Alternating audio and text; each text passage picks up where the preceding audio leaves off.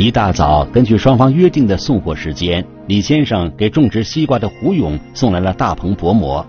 可他敲了许久的门，却始终不见胡勇应答。我是薄膜过来的时候，电话老板电话打给他都没有接，我跑过来就看一下，就是没有人了。呃，老运过来了，他要嗯叫他呃过来有有薄膜的吧？他人不在，不行又打电话给我。他是胡勇的婶婶，得知送货的人已经到了。自己的侄子却联系不上，他急忙赶了过来。在这里，自己自己家里马上跑过他家里去看一下，真的不见了，金金的没有了。我说没有，到到那个地方去了。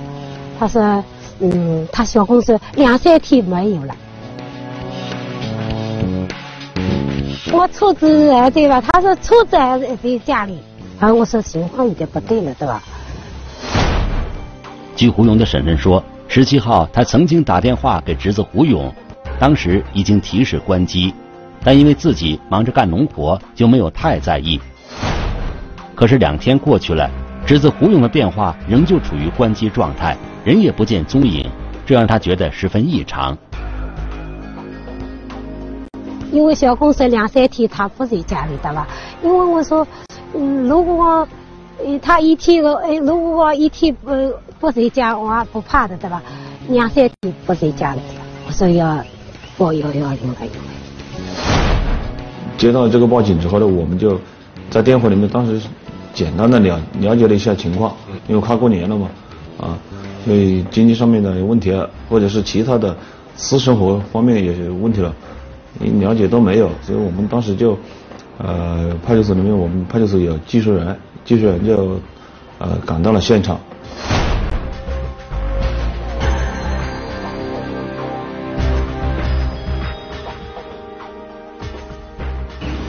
我们去看的时候，就是说打开锁以后，我们发现这个三缸门呐，没有被暴力破坏痕迹，也没有没有发现有明显没有发现有撬痕。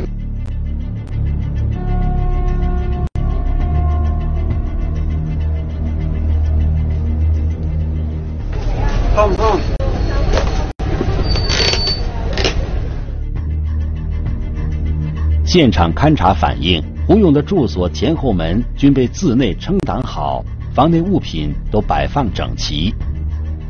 刚进去的时候，发现里面的物品并不是没有什么，并不凌乱，因为里面没有什么啊翻动啊、打斗啊这样的痕迹都不太明显，也没有发现特别反常的地方。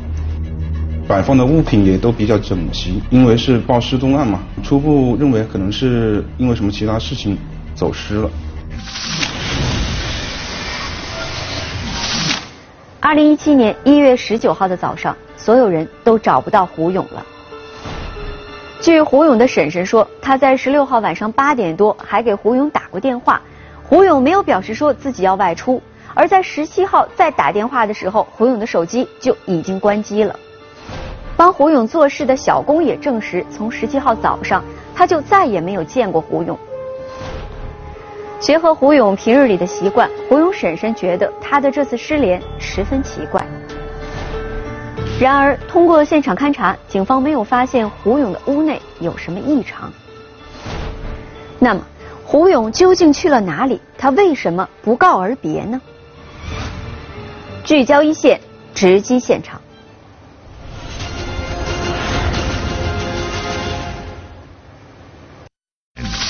没有锁的门，没有带走的外套，是临时外出还是另有缘由？失踪人是被挟持、被绑架，还是外出，都难以做出判断。一床铺盖整齐的被子，是否掩盖着不可告人的真相？还存在极大的可能，就是片上被伪装的可能。失踪的老乡，一线正在播出。虽然在胡勇的住处，民警并没有发现太多线索，但通过对胡勇婶婶的询问，一处反常的细节引起了警方的注意。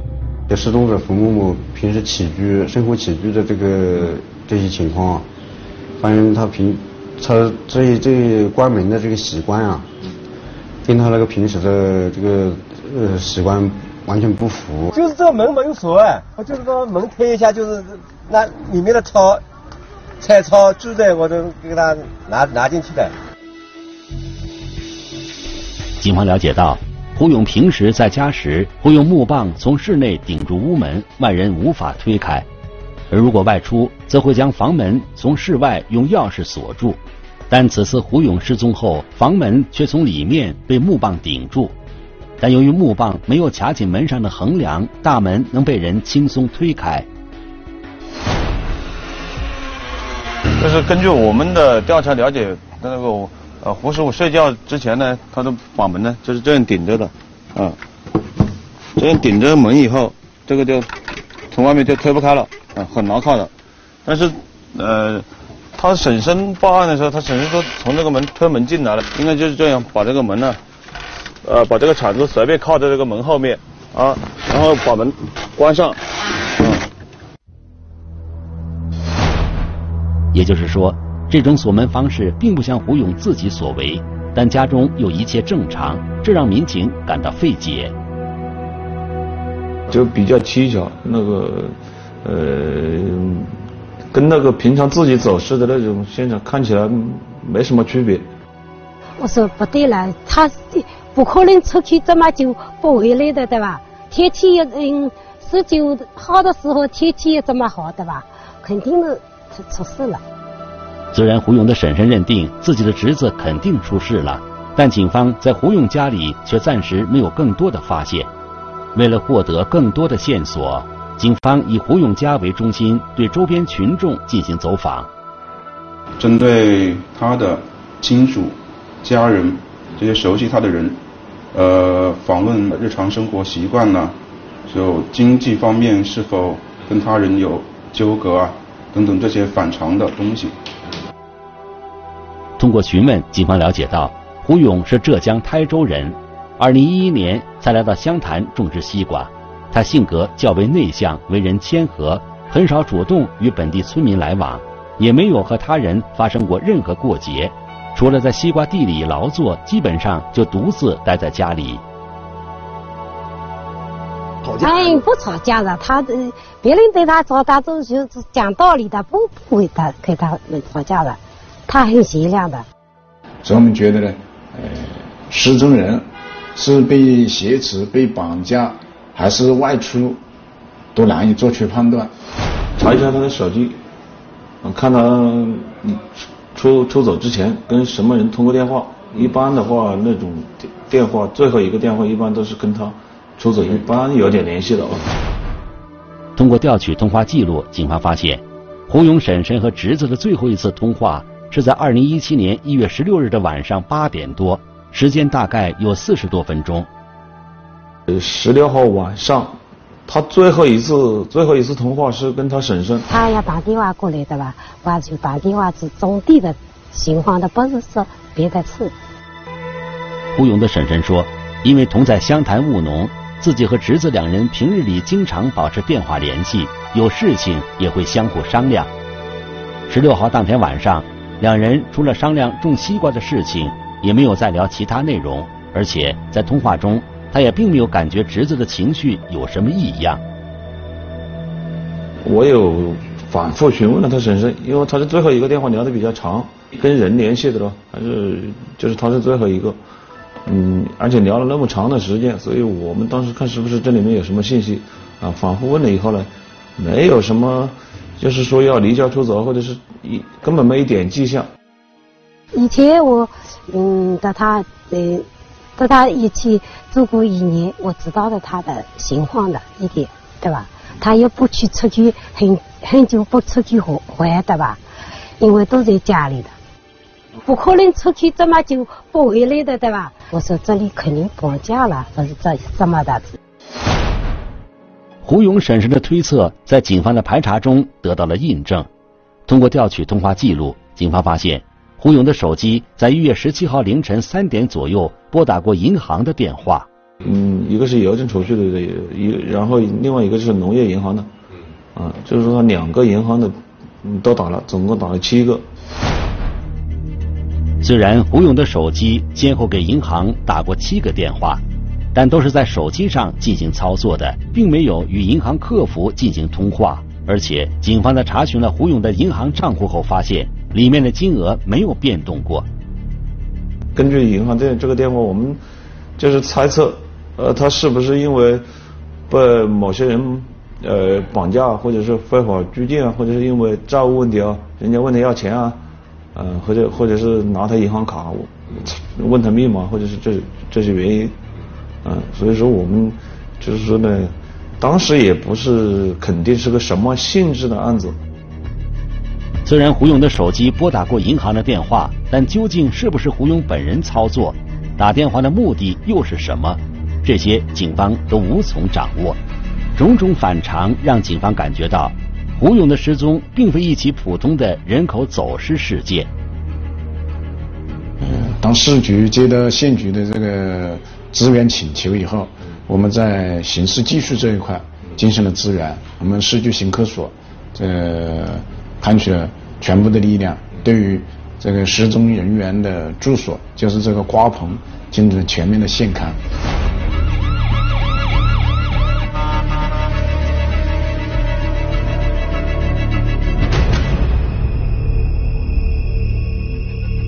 再经过进一步的勘查，就是发现他与床铺相对应、相对的那个墙边的一个自制木架上面，他平时用来储物的木箱啊。有两个油漆的油油漆过的木箱，还有一个未油漆的木箱。这两个木箱上面都发现了大量的撬痕。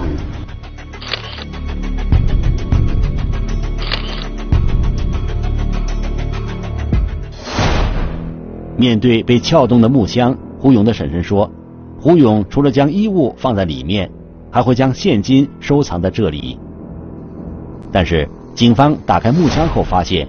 里面的物品较为规整，却没有了现金。然后根据这个有机脱落的情况，我们再再再对大棚里面这些所有的这个工具啊进行仔细勘查，在那个外面厅屋的那工具箱里面，就是一把那个长柄钢丝钳，还有一把那弯刀啊，这发现这上面细微的那个呃脱落的油漆。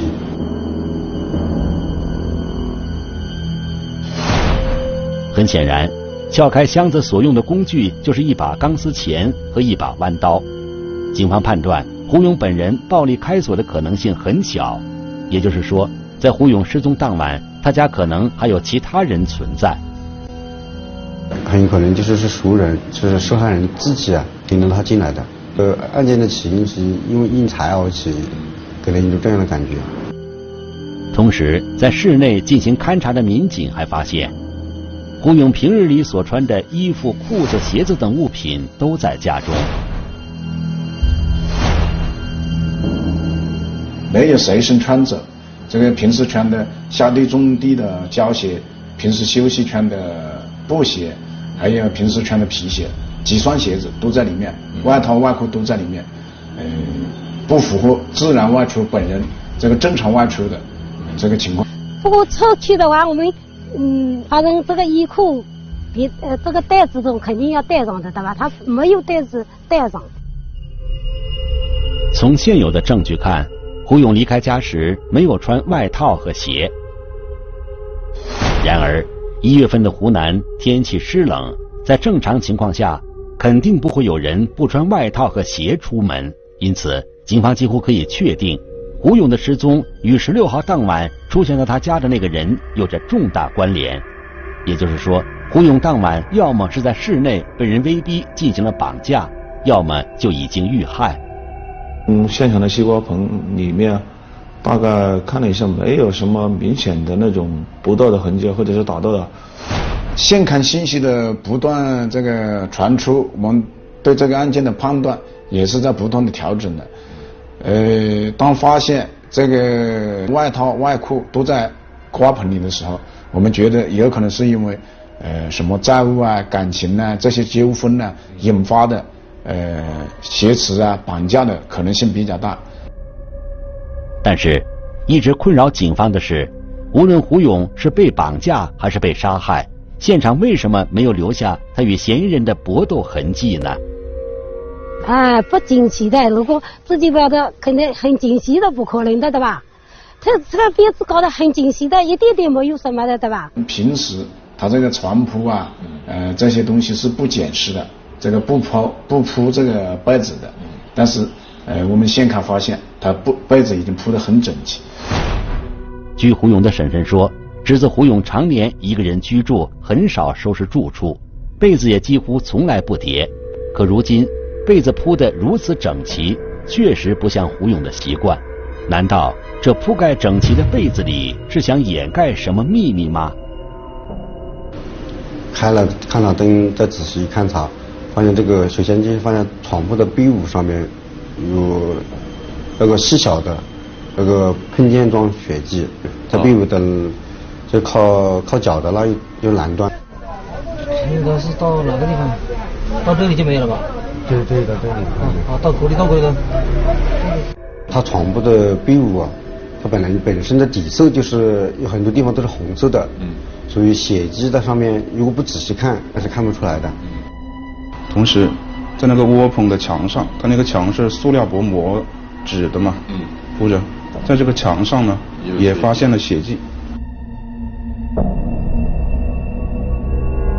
我们就分析判断，这实证人员很有可能入害。还存在极大的可能，就是现场被伪装的可能。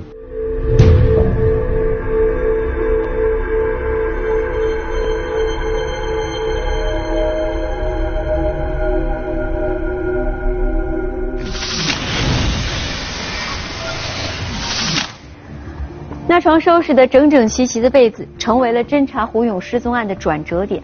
至此，民警几乎可以断定，胡勇已经遭遇不测了。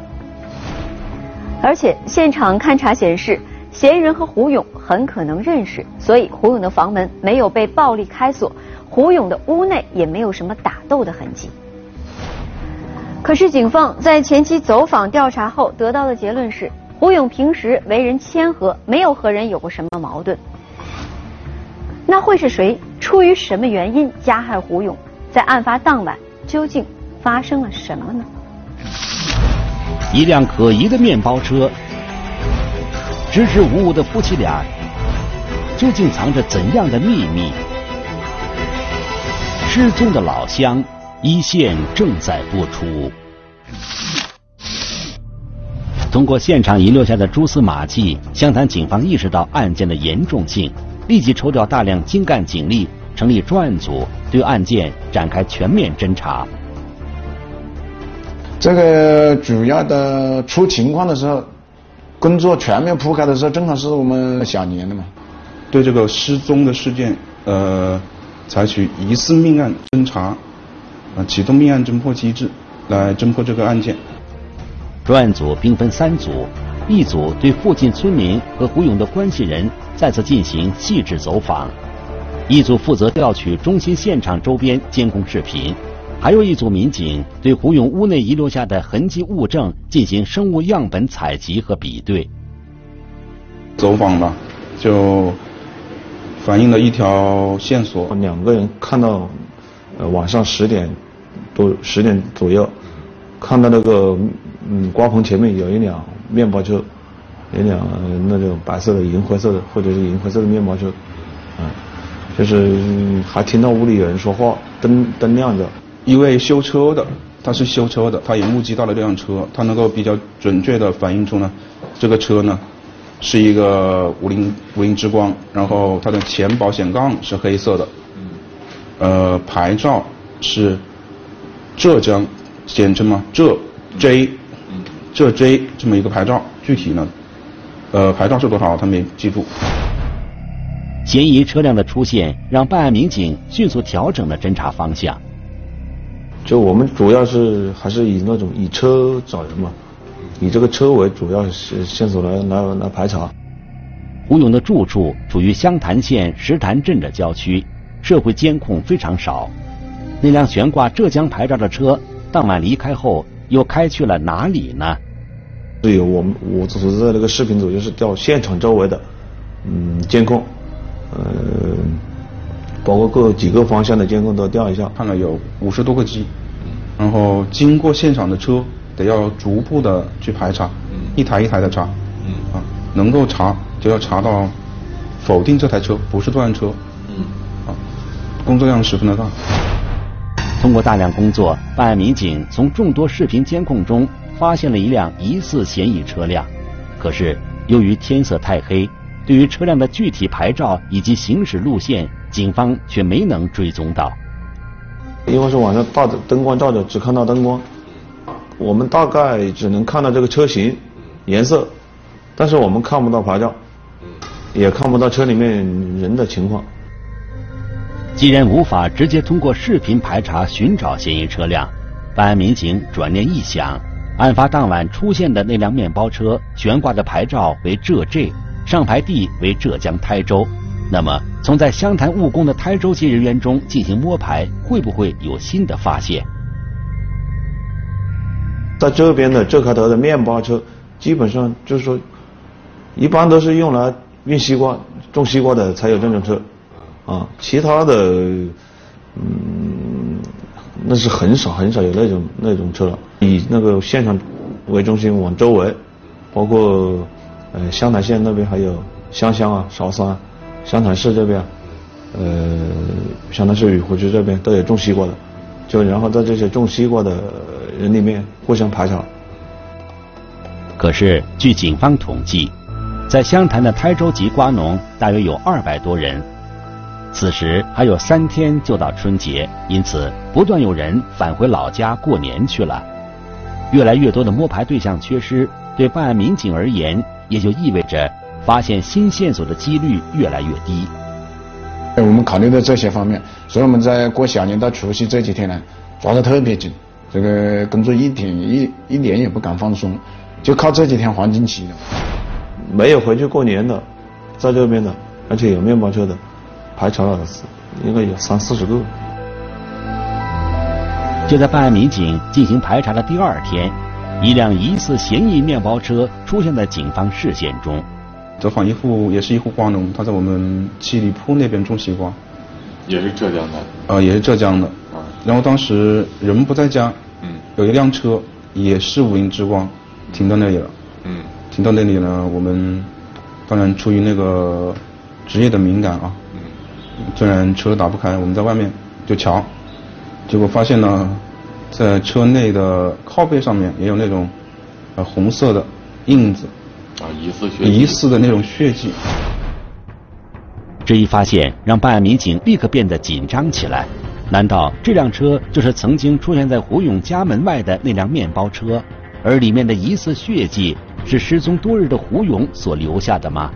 面对疑问，办案民警联系上了车主，就直接打电话叫他回来嘛。啊，叫他回来，一边就问情况，我们这边就对那个车子进行勘查嘛。可警方将车内的红色印记进行提取并检验后，却发现这并非血迹。就是这这一位啊，他之前是做那个玩具的，所以呢有油漆啊这些痕迹呢。通过调查排除了那个车主的作案时间。嗯，他没有一个第一没有作案时间，第二那个车里面不是人的血，所以就嗯所以就暂时把它排除了。这辆车被排除后，办案民警继续进行着地毯式的排查。很快，又有一辆悬挂浙江牌照的面包车进入了警方视线。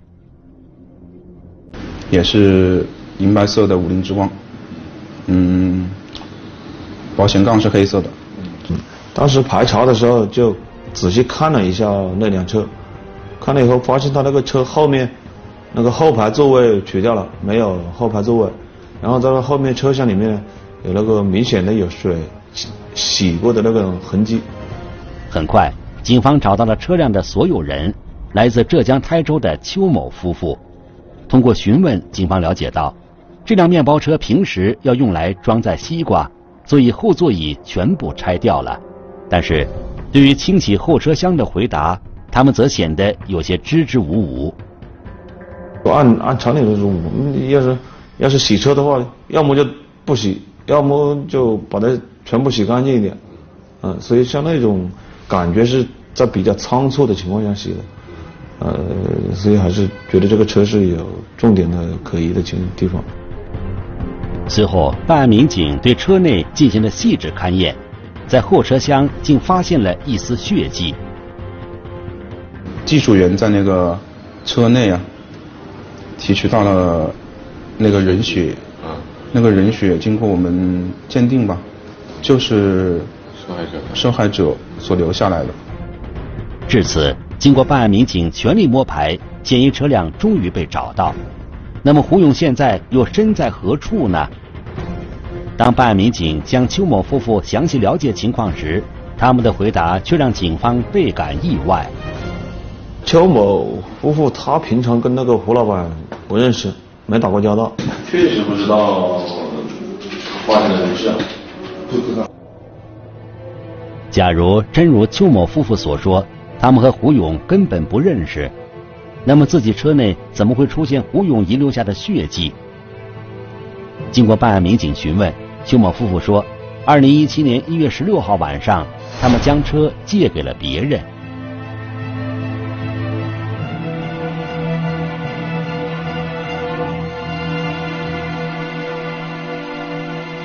因为那个车子是，嗯，什么？一直在家吗？不是，那天晚上借给了彭林了嘛。当时给你借这个车是说这干什么用的？没有没有，我问他干什么用，他也没有回答。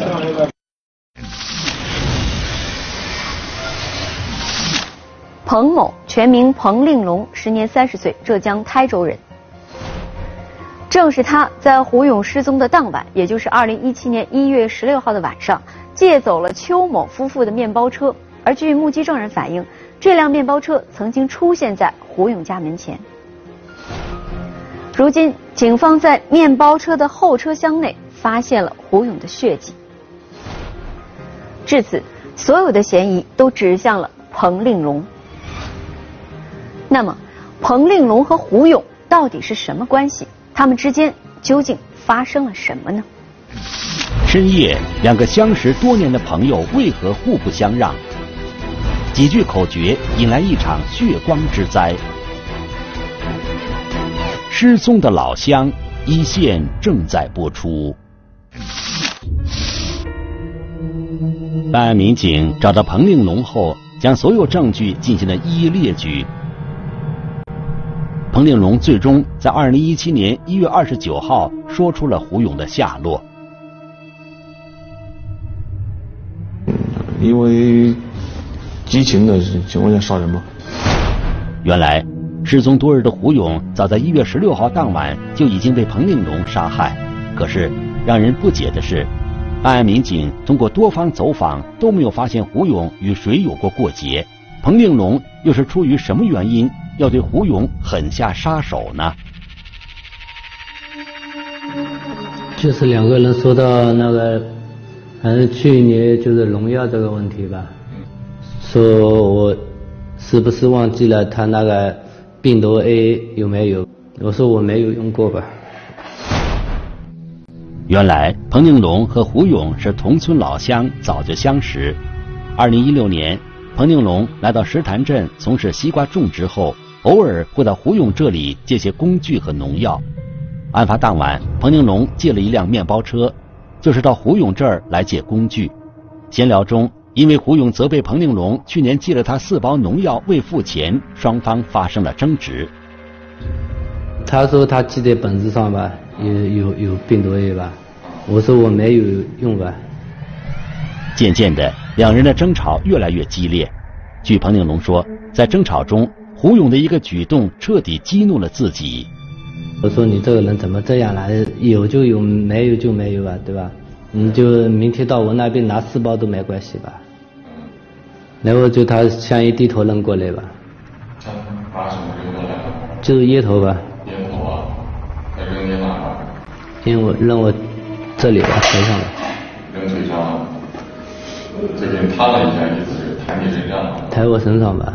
将那个。手上的烟蒂，嗯，就这么一弹，然后一扔，可能扔到他身上了，嗯，啊，然后还把那个电视机遥控啊，可能往他身上砸了一下。一时气气的彭令龙随手拿起胡勇家里的铁锤砸向胡勇的头部，就摸到锤子吧，就拼命的砸吧，砸了很多下吧，就拼命的砸，直到他松开为止吧。当时整个人都懵掉了吧。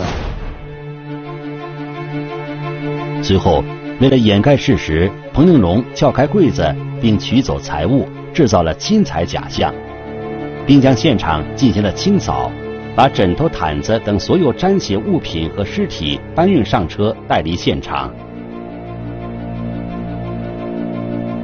这东西全部带上车之后，就他还特地没有开车的大灯，就他跟我们讲的啊，呃，就黑着灯开着车，把尸体往那个特意绕道，绕到那个国道那一边，啊，躲开这些个什么监控啊这些东西。到了他的瓜棚那里，然后再一个人把他那个受害人拖到一个鱼塘。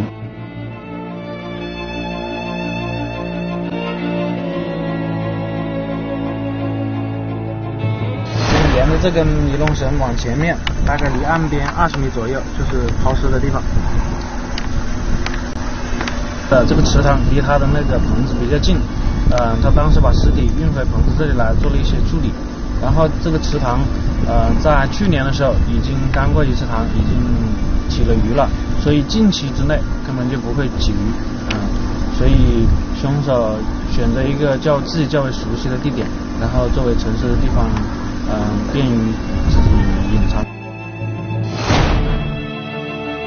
然后彭令荣将一部分作案衣物等埋在西瓜棚地里，一部分丢弃在鱼塘里。又故意用胡勇的手机拨打了银行客服电话，进一步制造侵财假象，并对车辆上的血迹进行清洗。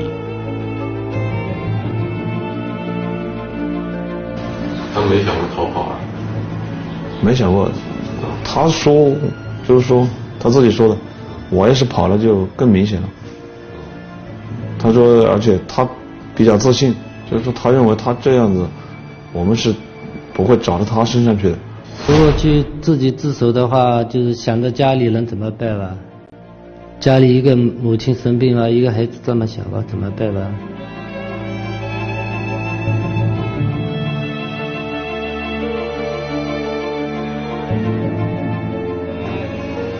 天天做噩梦嘛。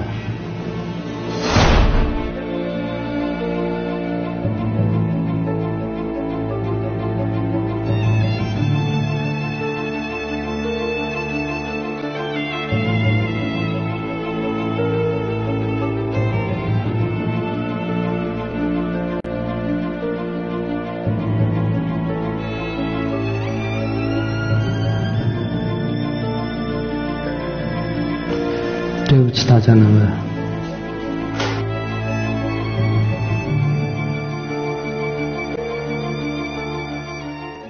已经过小年了，但是在这个案子呃侦查工作的时候，大家都是齐心协力啊，全力以赴啊，不然这些情况就出不来，这个案子就破不了。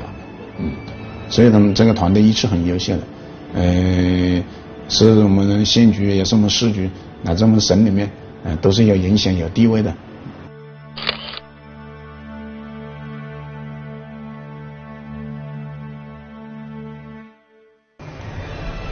和胡勇两个人年龄相仿，又是老乡，相识多年来关系一直不错。按理说，这样的两个人同在异乡拼搏，应该是互相扶持、互相关照。谁也没有想到，仅仅因为一时的误会和口舌之争，彭令龙就将胡勇杀害。事后，他还试图掩盖真相，瞒天过海。